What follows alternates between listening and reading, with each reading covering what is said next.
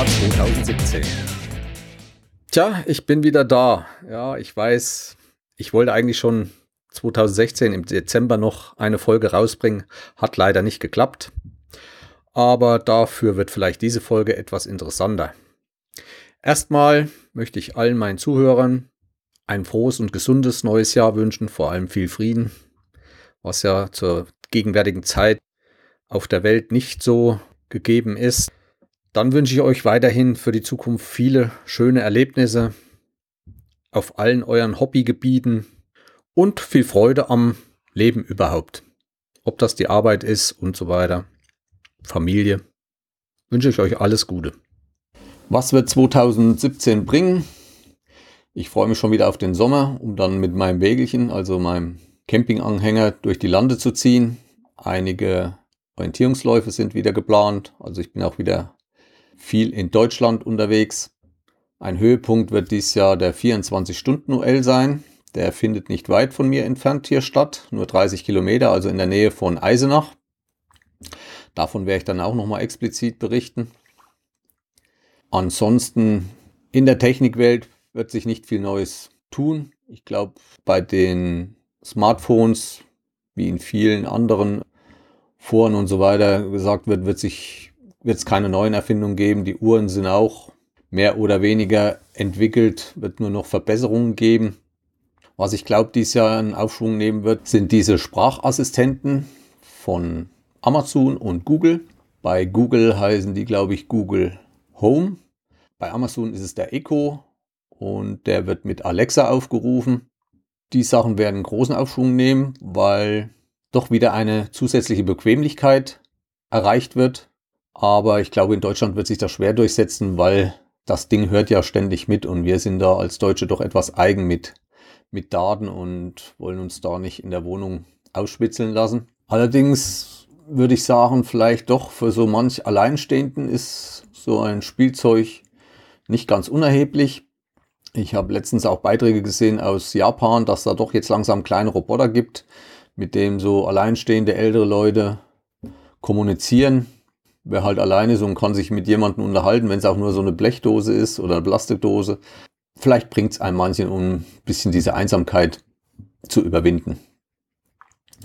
In Sachen Autos, selbstfahrende Autos und die Elektroautos, glaube ich, dass sich da dieses Jahr zwar in der Entwicklung einiges tun wird, aber ich bin der Meinung, bevor nicht irgendwie Akkus austauschbar werden und sehr schnell austauschbar werden bei diesen Fahrzeugen, äh, wird es keinen großen Aufschwung geben. Es kauft sich keiner so ein Ding, um dann 100 Kilometer zu fahren und dann zwei Stunden warten zu müssen, bis das Ding wieder aufgeladen ist. Also entweder sie können diese Akkus sehr schnell mal irgendwann aufladen oder man, man kümmert sich um Wechselstationen, so dass man auch zu Hause schnell alleine wechseln kann einen Tag mit dem Akku gefahren, zu Hause eingeladen und auch an den Tankstellen, dass dann schnelle Wechsel möglich sind. Dafür braucht man ein einheitliches System für alle Fahrzeuge.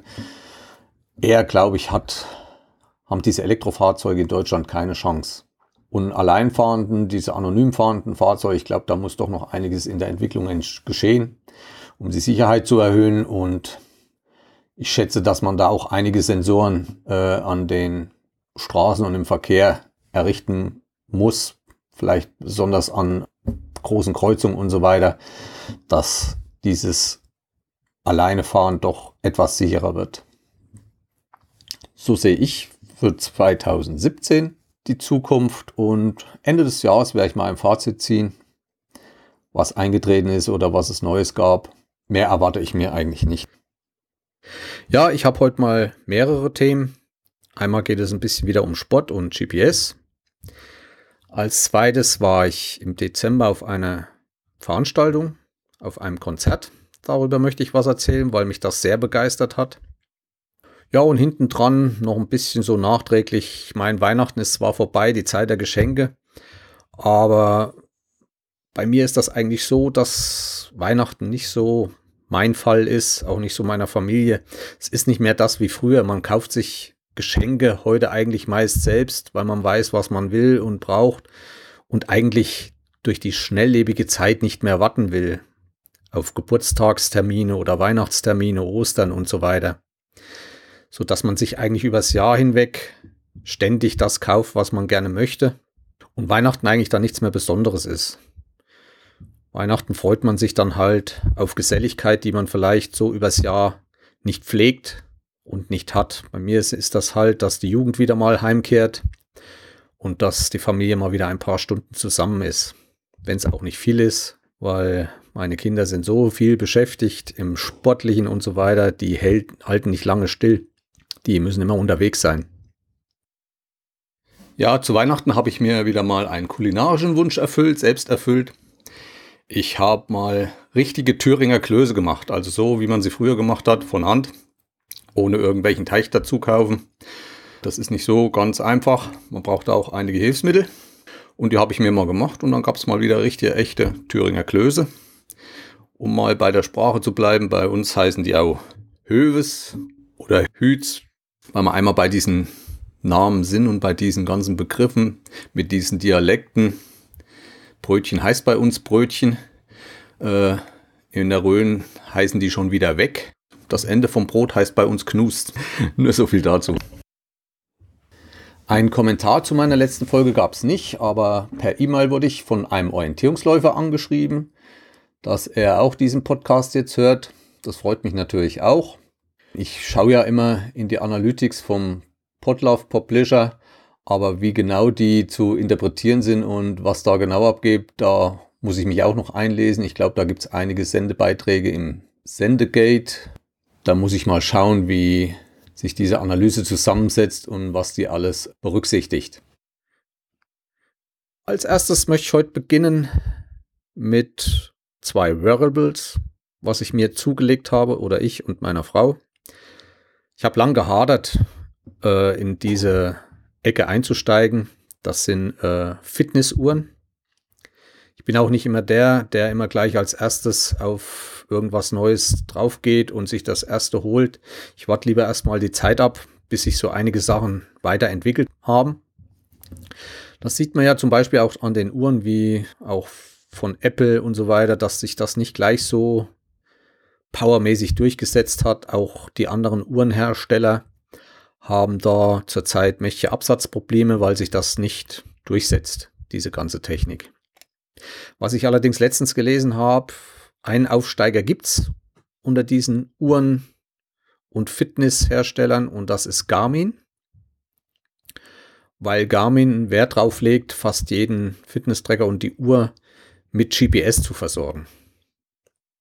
Und das ist eigentlich auch äh, mein Standpunkt. Wenn ich mir so ein Teil kaufe, möchte ich gerne GPS dabei haben, weil es doch äh, sehr genaue Daten liefert und die Strecken sehr genau abzeichnet. Man kann die abspeichern und so weiter. Das ist gerade so für mich interessant durch den Orientierungslauf, wenn ich im Wald kreuz und quer mache, mich daheim mal hinzusetzen, die Strecken einzuladen und mir anzuschauen. Ist doch immer interessant. Deswegen habe ich mir allerdings nicht von Garmin, sondern von TomTom die Runner 3 zugelegt. Ja, und warum gerade die TomTom Warner 3. Einerseits hatte sie GPS, ist ganz gut in den Bewertungen. Und zweitens hat sie als eine der wenigen Uhren einen MP3-Player integriert, den man über Bluetooth-Kopfhörer äh, betätigen kann.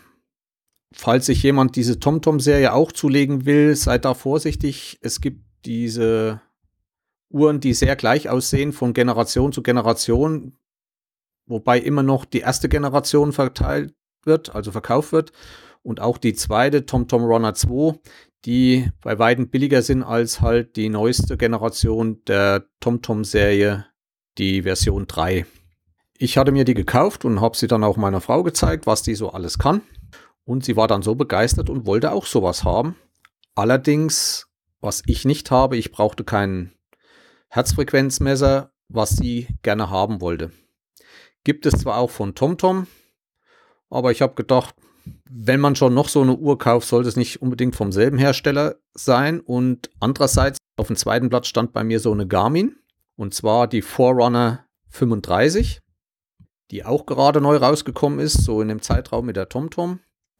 Die gab es auch mit Herzfrequenzmesser und da habe ich diese ihr gekauft und seitdem einige Vergleiche mit beiden Uhren gemacht.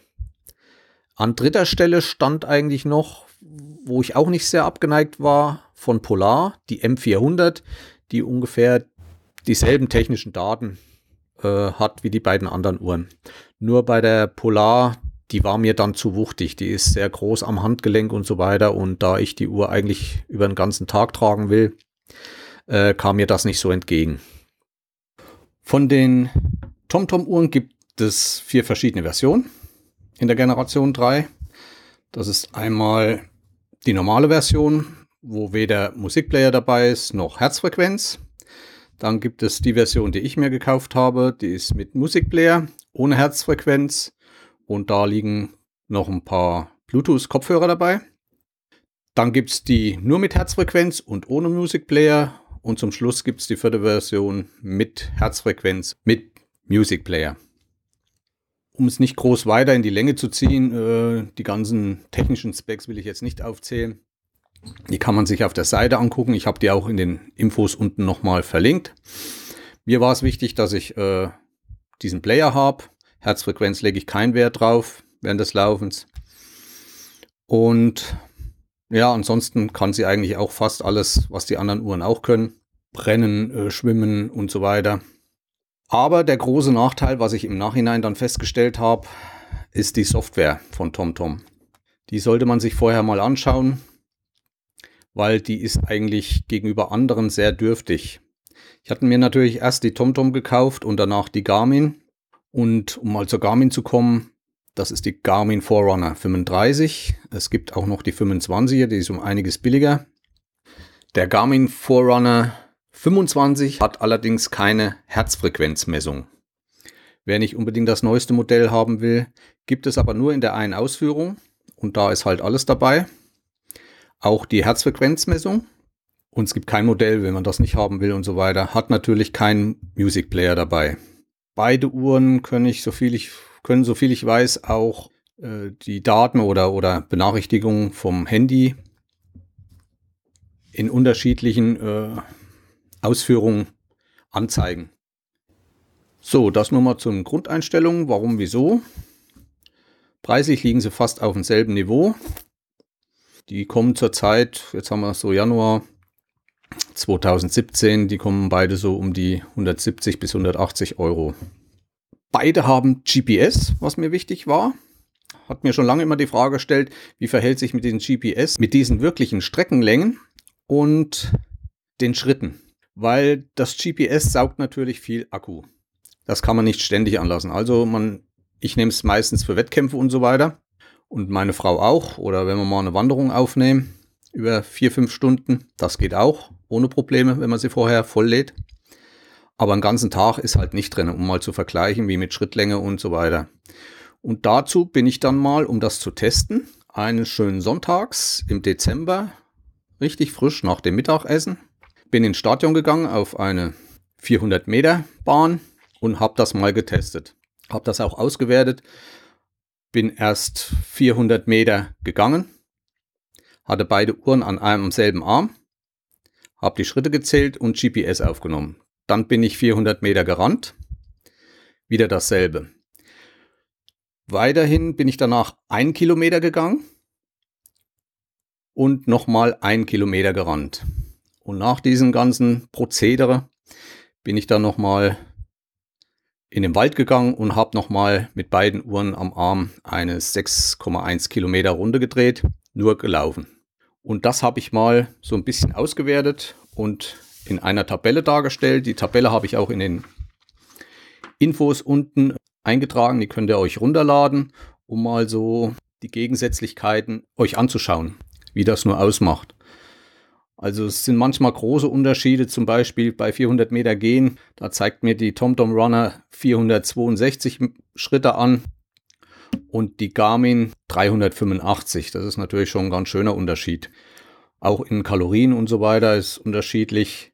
Bei 400 Meter Laufen sind es bei Schritten 272 Schritte und bei der Garmin sind es 291 Schritte.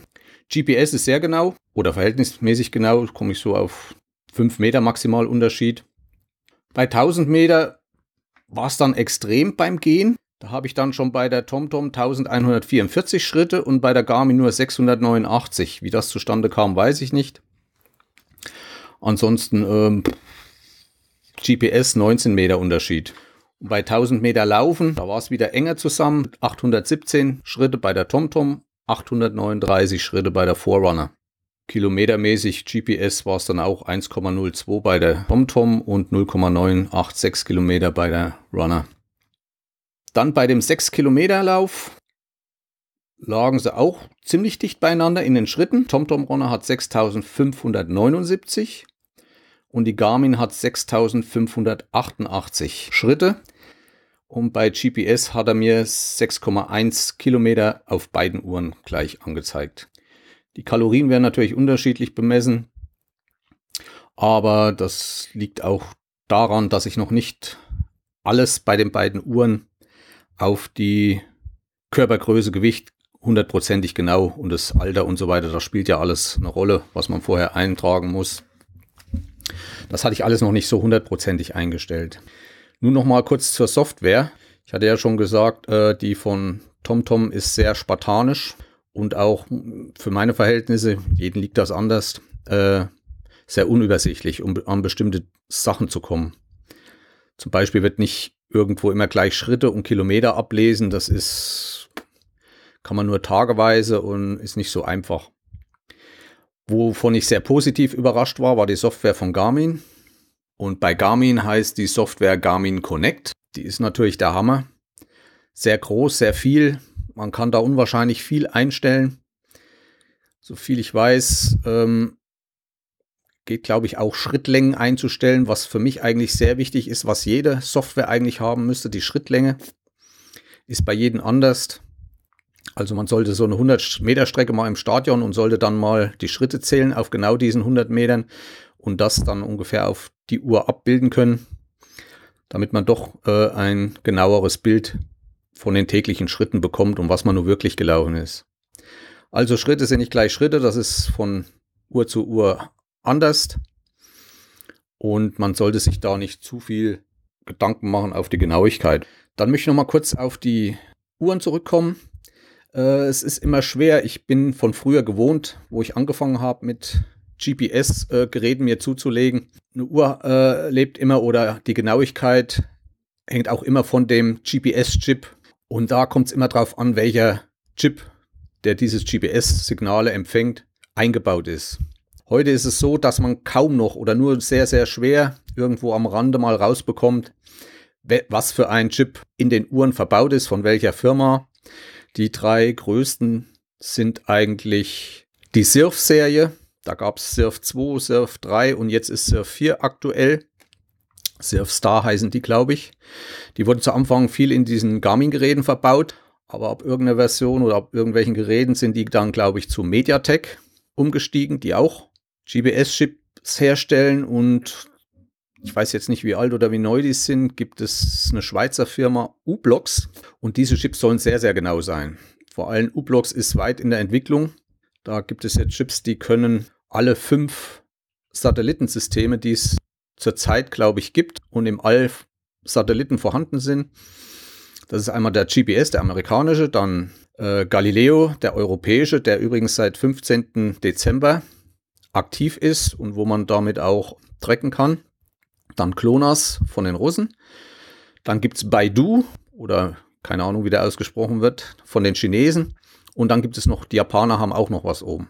Aber inwieweit die Japaner hier im europäischen Raum mithantieren, weiß ich noch nicht. So kann ich schlecht sagen, der Garmin Forerunner und der TomTom, welche Chips die verbaut haben. Ich vermute, äh, Garmin hat MediaTek. TomTom weiß ich nicht. Was ich weiß, ist, äh, dass die Firma Polar zum Beispiel in der M400 U-Blocks Chips verbaut hat, die wirklich sehr gut sind. Und man kann da auch so einige Tests mal lesen auf speziellen Internetseiten. Ich habe darunter mal eine verlinkt, das ist Navigation Professional, wo auch diese Uhren getestet werden, wo man auch so einen Test dieser TomTom 3, glaube ich, nachlesen kann. Aber insgesamt kann man sagen, die, die GPS-Chips machen alle ihren Job zurzeit hervorragend. Es kommt immer darauf an, wie viele Satelliten gerade erreichbar sind und das ändert sich ja von Tageszeit zu Tageszeit. Darüber werde ich auch noch mal eine Folge machen, direkt über GPS, wie sich das verhält.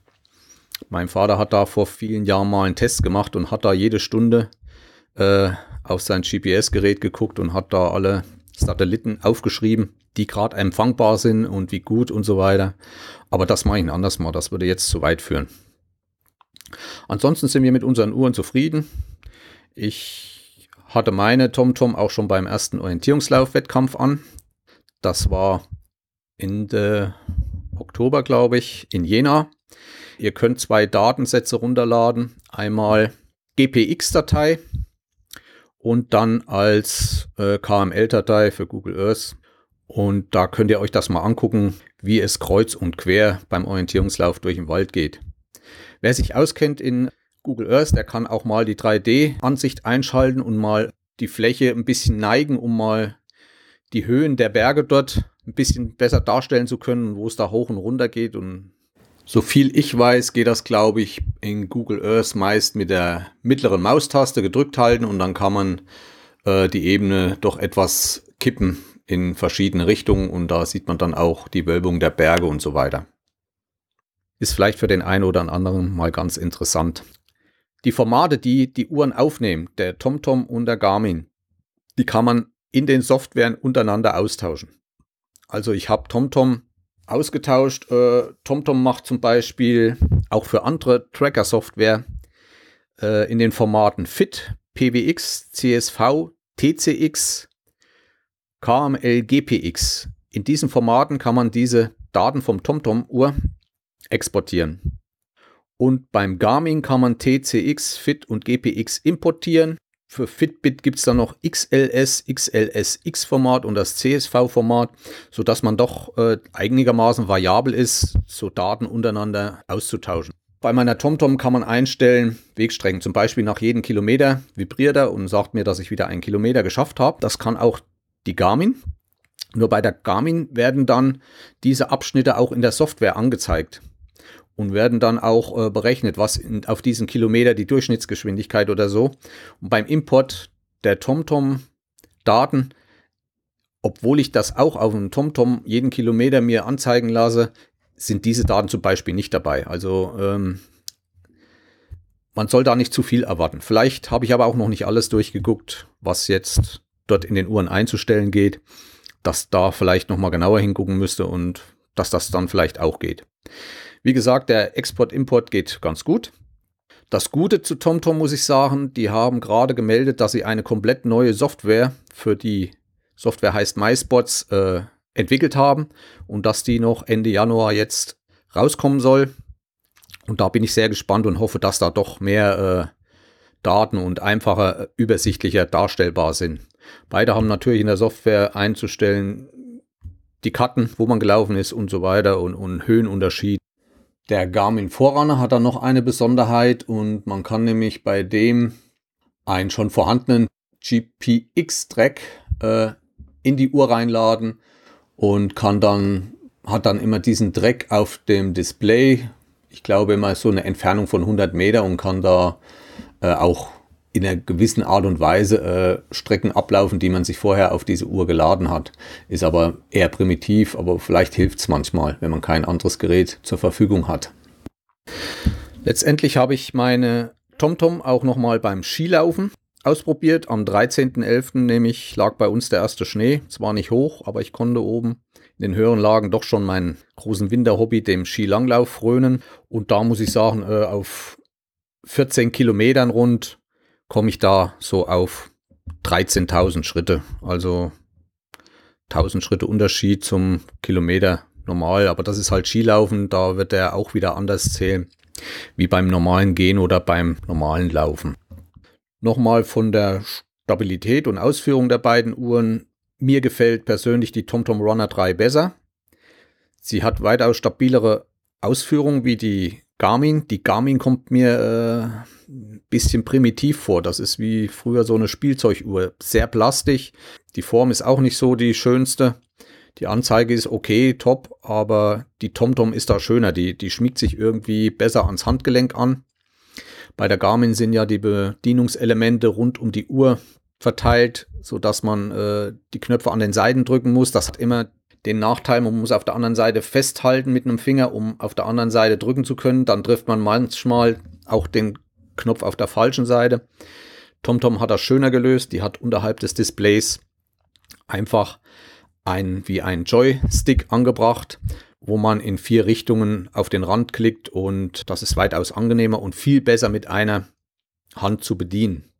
Dann lässt sich bei der TomTom auch das Band leichter wechseln. Man braucht das nur auszuklicken und eine andere Farbe oder wie man halt haben will, einklicken, während man bei der Garmin, glaube ich, Schrauben lösen muss und so weiter, wird auch gehen, aber das Angebot ist da auch, glaube ich, nicht so prickelnd. Das nochmal dazu. Und wir sind beide zufrieden mit unseren Uhren, werden uns die nächsten Zeit begleiten. Und wenn der eine oder andere noch Fragen dazu hat, in die Kommentare oder mich direkt anschreiben. Man kann auch mal eine Diskussion führen. Treffen wir uns in der Pod-WG.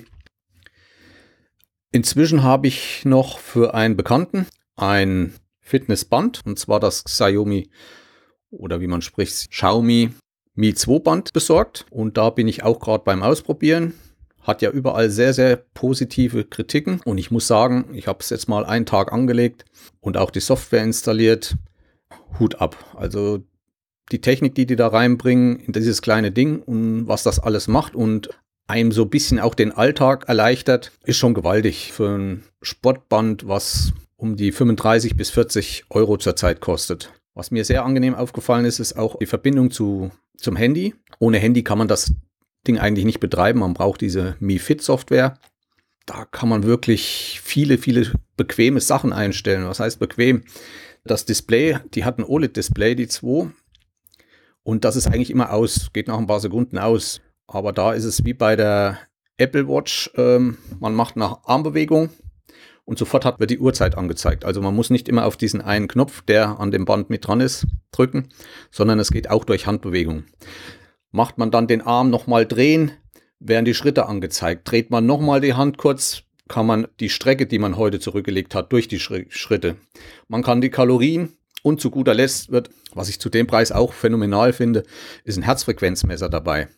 Dieser hat zwar nur zwei grüne Leuchtdioden und die sollen halt nicht so genau sein wie zum Beispiel die Garmin Forerunner 35. Die hat unten drei grüne Leuchtdioden, die durch diese Haut den Puls sich ergattern. Aber ist doch einigermaßen genau und reicht für den Alltag vollkommen aus.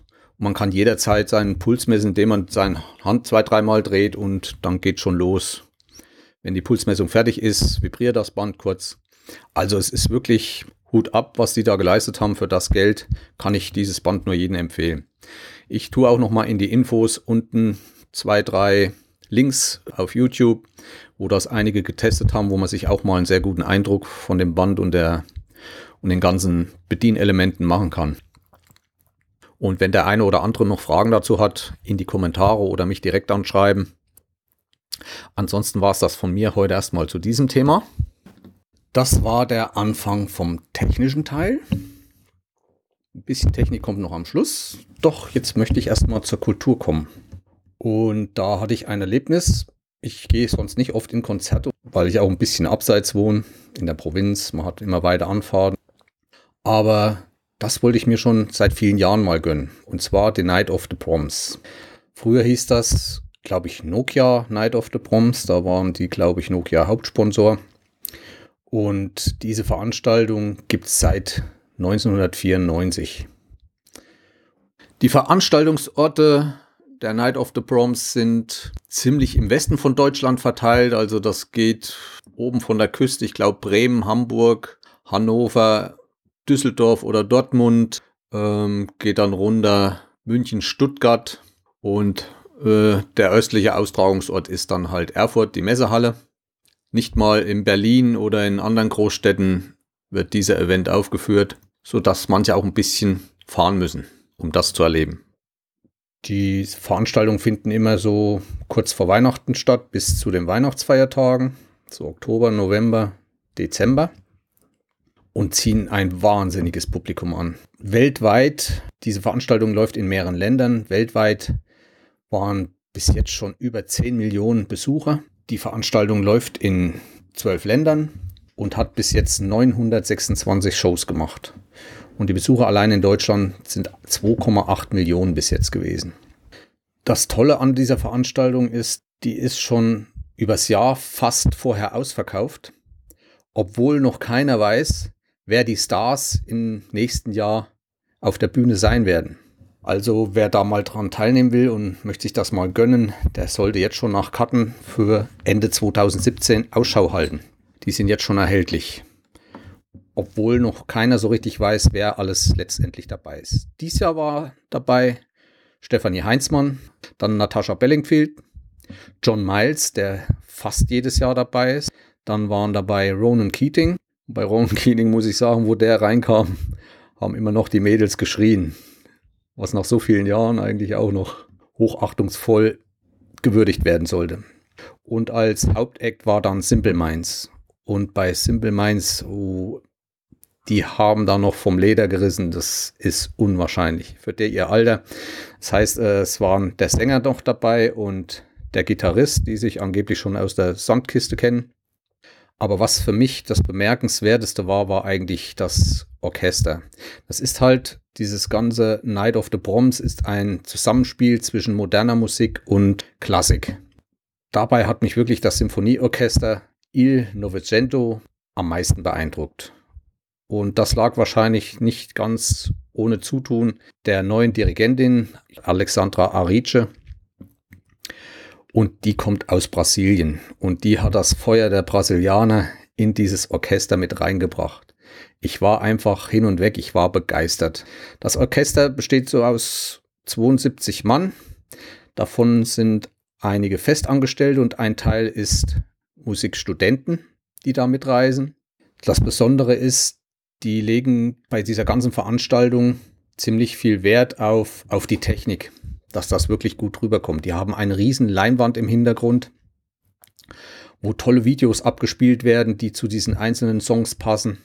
Dann haben die ein Beleuchtungswerk da drinne. Ich habe Beleuchter oben in der Decke gesehen, die da auf kleinen Stühlen saßen, an der Decke regelrecht hingen und haben da Spots bedient und alles.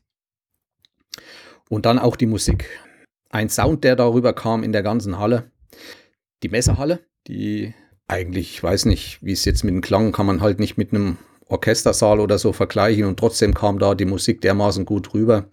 Aber durchs Nachlesen habe ich auch mitbekommen, dass dort halt jedes Instrument zum Beispiel ein eigenes Mikrofon hat. Also die steuern da für jeden der 72 Instrumente haben die da Mikrofone geschaltet und auch im Chor hat jeder sein Mikrofon ich kann das, diese Veranstaltung nur jedem empfehlen, mal daran teilzunehmen. Es war ein Fest und auch für den Preis, na gut, man muss halt einiges hinlegen, aber es, dieses Konzert ging ziemlich lange, drei Stunden. Auch die ganzen Künstler sind mit ihren bekannten Liedern toll rübergekommen. Es war richtig Stimmung in der Halle. Ich habe auch mal unten noch in den Infos ein paar Links reingetan. Davon auch von der diesjährigen Tour eine größere Videodatei aus YouTube verlinkt. Ich weiß noch nicht, wie lange die Bestand haben wird, weil das ja bestimmt nicht genehmigt ist so richtig. Aber da kommt man am besten mal einen Eindruck, was dort abgeht. Zur Musik. Es wurden äh, klassische Stücke gespielt. Was genau weiß ich jetzt nicht mehr, aber was mir zum Beispiel wieder sehr gefallen hat, es gab mal ein Stück aus Games of Thrones, aus dieser Serie wurde eingespielt und das hat mir sehr gefallen. Das war mal was Neues, was anderes. Und das hat mich auch so ein bisschen auf die Idee gebracht, mal zu Hause schauen nach Filmmusiken. Da bin ich dann bei Spotify auch äh, fündig geworden. Wer halt mal was anderes hören will oder so.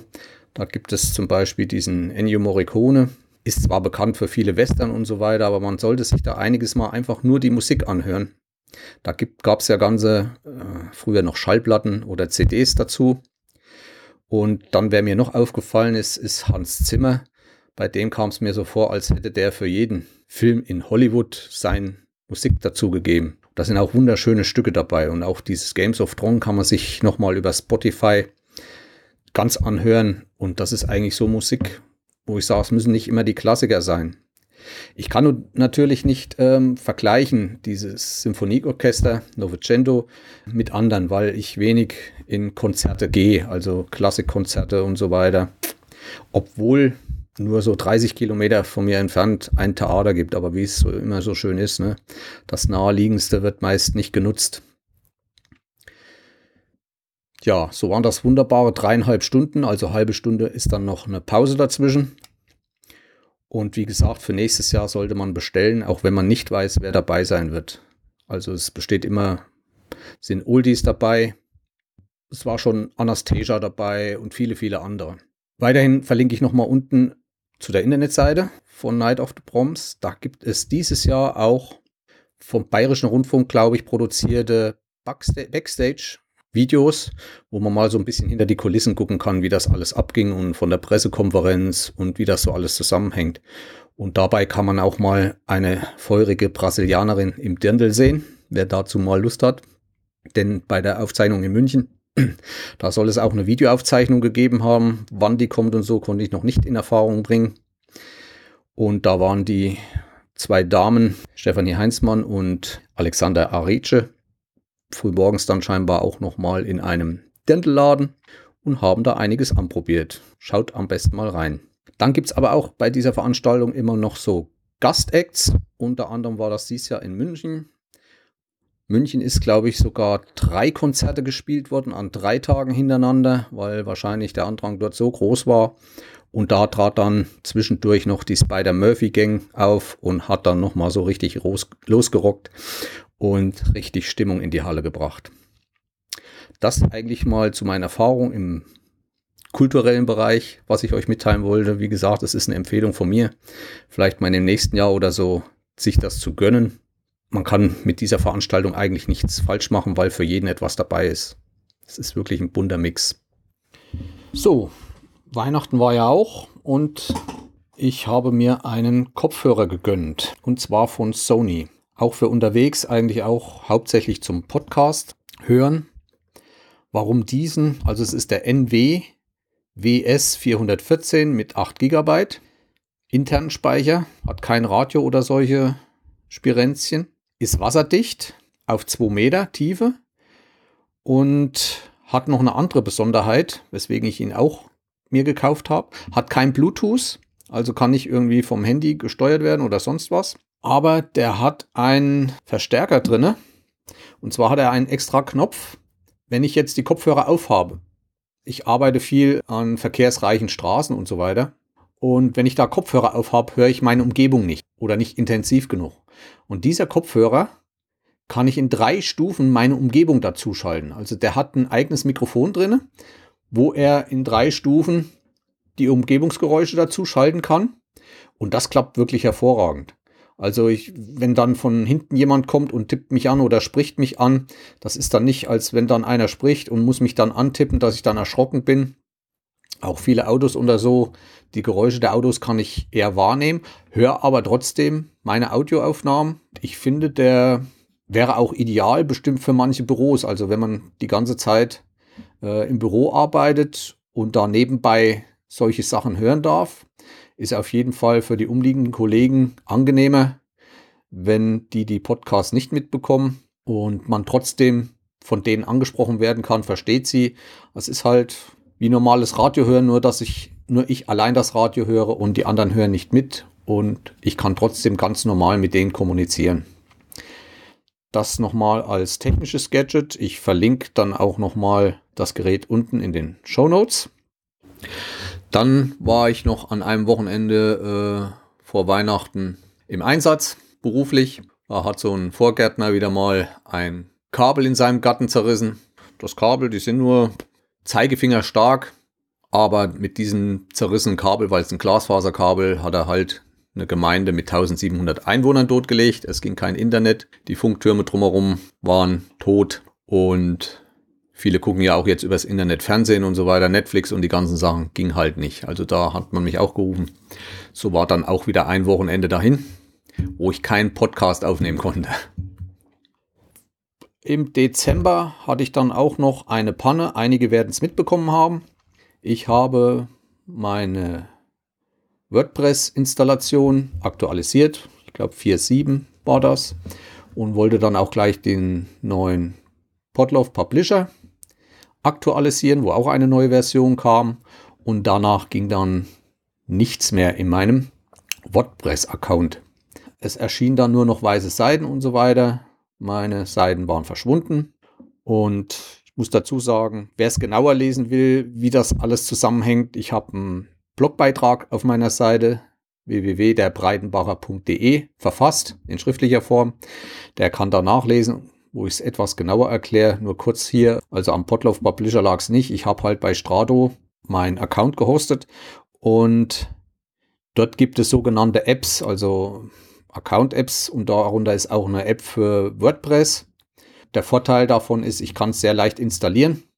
Ich brauche da keine Datenbanken selber einzurichten und so weiter oder zu benennen und so. Kann da auch Updates, Backups äh, fahren lassen. Der Nachteil ist halt, es ist meiner Meinung nach etwas langsam. Ich würde mich freuen, wenn von euch mal jemand sich äußern würde, entweder per E-Mail bei mir oder unten in den Kommentaren, wie mein Seitenaufbau ist bei euch, ob es doch ziemlich lange dauert, verhältnismäßig oder gefühlt gegenüber anderen Seiten. Ich bin dann wahrscheinlich entschlossen, im Laufe des Jahres doch ein eigenes WordPress in dem Speicher äh, von Strato äh, einzurichten, ohne über diese App gehen zu müssen. Ja, wie gesagt, es war dann alles weiß. Ich habe dann an Service, an Support geschrieben von Strato. Das hat sich alles hingezogen. Ich hätte gleich anrufen sollen. Letztendlich hat sich's geklärt. Ich möchte mich auch nochmal beim Ratinger bedanken, der mir da einige hilfreiche Tipps gegeben hat, die ich auch noch befolgen werde. Muss mich natürlich jetzt beschäftigen, wenn ich jetzt mein ganzes WordPress Inhalte von dieser App raushole, um dann wieder woanders aufzusetzen. Das ist halt noch so ein Thema, wo ich mich beschäftigen muss. Das dazu. Feiertage sind rum wie schon gesagt, ich lege nicht viel Wert darauf. Das ist alles nicht so die Welt. Ich habe halt Freizeit, kann was machen. So habe ich auch das genutzt und zum Beispiel zum Neujahr eine 12 Kilometer Wanderung gemacht. Ich war noch mal auf dem Rennsteig, es war ja Top-Wetter, hatte eine Bombenaussicht. Vom Rennsteig hat man sehr gute Sicht in die Rhön rein, bis zur Wasserkuppe und so von uns. Ja, auch mit meiner Frau die neuen Uhr getestet und ich kann sagen, so bei beiden Uhren hat sich eigentlich nochmal vergleichsweise gleich gehalten. Ich hatte 17.300 Schritte auf meiner TomTom. Meine Frau hatte 17.626 Schritte und es waren so 12,43 Kilometer. Ja, Silvester habe ich mit meiner Frau ruhig verbracht, wie viele andere in dem Alter. Wir haben auch einen Hund, der diese Silvesterknaller auch nicht so verträgt. Allerdings dreht er nicht am Rad, sondern er muss jeden Knaller mit lautstarken Gebälle quittieren und läuft dann halt ein bisschen flotter durch die Wohnung. Aber von einer Arbeitskollegin meiner Frau, die hat gesagt, zwei Teelöffel Eierlikör hilft auch schon ganz schön weiter. Das soll jetzt aber keine Anleitung sein von mir, nicht, dass ihr das macht und sagt, der hat das gesagt. Nicht, dass ihr das macht und sagt, der Breitenbach hat gesagt, hier Eierlikör, Hund geben. Äh, ich habe es nicht gemacht bis jetzt. Das war halt nur ein Vorschlag, dass die sich beruhigen, wahrscheinlich durch den Alkohol oder was. Ansonsten kann man ja auch bei Ärzten, bei Tierärzten, die haben dann, glaube ich, extra Tabletten zur Beruhigung. Das nächste freudige Ereignis war, dass Galileo endlich offiziell eingeschaltet wurde, wenn auch noch nicht alle Satelliten im Betrieb sind. So habe ich mich doch gefreut, dass wir langsam in den Genuss auch des europäischen Satellitensystems gibt. Jetzt ist natürlich das Problem, viele ältere GPS-Geräte, ob das die Oregon-Serien sind oder wie sie alle heißen, können natürlich Galileo noch nicht alle empfangen, so dass es in der nächsten Zeit auch wieder zu Neukäufen kommen wird äh, in Bezug auf neue Geräte, um Galileo nutzen zu können. Diese Geräte sollte man darauf achten, dass die aber mindestens zwei Systeme äh, gleichzeitig empfangen können, also entweder GPS Clonas oder Galileo und Clonas um möglichst viele Satelliten gleichzeitig auf seinem Gerät zu empfangen. Je genauer wird natürlich die Position und die Positionsaufzeichnung, an der man gerade ist. Ich habe mich schon mal umgeschaut und suche gerade so was wie eine Fahrzeugmaus, also kein direkt externes Gerät, also da gibt es so, sogenannte GPS-Mäuse, die über USB an einem Tablet oder an einem Laptop anschließen kann. Und da gibt es von Navilook, ich verlinke linke das auch nochmal unten in den Infos gerade. Eine Maus mit dem U-Blocks-Chip, der sehr genau sein soll und der kann schon alle fünf Satellitensysteme weltweit. Ist zwar jetzt weniger fürs Gelände, aber mir schweben da mehrere Sachen wegen Kartenaufnahme im Wald für einen Orientierungslauf vor, dass das ganz nützlich ist mit einem Tablett, dieser Maus dran, dass man dann doch sehr genau in Schluchten, dass man da besseren Empfang hat, auch in Häuserschluchten, in größeren Städten und so weiter. Wie gesagt, das wird so in der nächsten Zeit mein Augenmerk in Richtung GPS sein. Ich werde das testen, ich werde auch mal hier darüber berichten. Ansonsten mein normales GPS-Gerät, den Oregon 450, werde ich erstmal nicht wechseln. Ich glaube, das, was der kann mit GPS, also nur dem amerikanischen System, das reicht erstmal noch für Geocaching und andere Sachen vollkommen aus. Weil wir gerade bei Geocaching sind, auch da möchte ich dies Jahr doch wieder einiges mehr machen und mal wieder ein bisschen mehr auf die Suche gehen. Ich habe auch gesehen, dass hier in meiner Gegend einige neue Caches entstanden sind. Auch ich habe vor, noch einen neuen Cache zu legen, mindestens einen, um wieder ein bisschen Feedback zu kriegen. Ja, und so hat man so seine kleinen Pläne. Natürlich will ich meinen Podcast nächstes Jahr weiterführen hier. Fast zum Schluss möchte ich nochmal eine Empfehlung aussprechen. Und zwar ist das für die Podcast-Datenbank oder Suchmaschine FYD, F-Y-Y-D. Ich habe mich ein bisschen reingelesen und unter anderem hat mich begeistert, man kann dort Suchanfragen oder Begriffe eingeben. Sobald irgendwas in der Podcast-Szene zu diesem Begriff neu erscheint, wird einem das per E-Mail mitgeteilt. Und ich habe natürlich, weil ich Podcast auch über Orientierungslauffolgen mache, den Begriff Orientering und Orientierungslauf eingegeben und siehe da, ich bekam eine E-Mail, dass in irgendeinem Podcast Orientierung vorkam. Bin natürlich gleich rein in FIT, habe das gelesen und habe da den Podcast Brüllaffen Couch entdeckt und die hatten einen kleinen lustigen Beitrag über die Sportart Orientierungslauf reingebracht hatten zwar selbst keine Ahnung und so weiter, aber es ist doch interessant, was zu bestimmten Themen so in der Podcast-Szene veröffentlicht wird. Und ich muss immer wieder den Hut ziehen vor dem Macher von FIT, dem Christian Bettnerek. Das ist eine tolle Einrichtung und ich verspreche mir da noch große Erfolge in der nächsten Zeit von dieser Datenbank, wenn da so jeder mal reingerochen hat, was überhaupt möglich ist. Denn das ist eine Suchmaschine, die seinesgleichen sucht. Es gab mal ein interessantes Interview über zwei Stunden zwischen Tim Pitloff und Christian Bettnerek äh, in einer Folge vom Lautsprecher. Äh, es war die Folge 17. Und da erzählt er schon über die Zukunft und was er so mit dieser Datenbank vorhat. Also nochmal schönen Dank an den Fitmacher und ich werde das weiter nutzen und auch weiter empfehlen. Zum Schluss noch eine freudige Nachricht von mir. Ein weiterer Grund, warum ich Dezember keine Folge rausgebracht habe, ist, dass ich dafür als Entschädigung diesen Monat noch eine weitere Folge von mir und meinem Vater rausbringen werde. Das heißt, ich habe ein Interview mit meinem Vater geführt. Ich hatte ja schon gesagt, ich habe ein bisschen anderen Vater als andere. Und er erzählt da von einem Ereignis, was ich euch nicht vorenthalten möchte. Und das möchte ich bis spätestens noch Ende Januar euch zur Verfügung stellen und hoffe, dass ihr auch für sowas Interesse habt und euch das mit Freude anhören werdet. So, das war's insgesamt für heute. Ist vielleicht doch ein bisschen länger geworden. Ich freue mich wie immer auf Kommentare. Alle äh, Kritiken, schlechte, gute Kritiken. Ja, ich freue mich bis zum nächsten Mal und verbleibe somit als Jens der Breitenbacher und tschüss.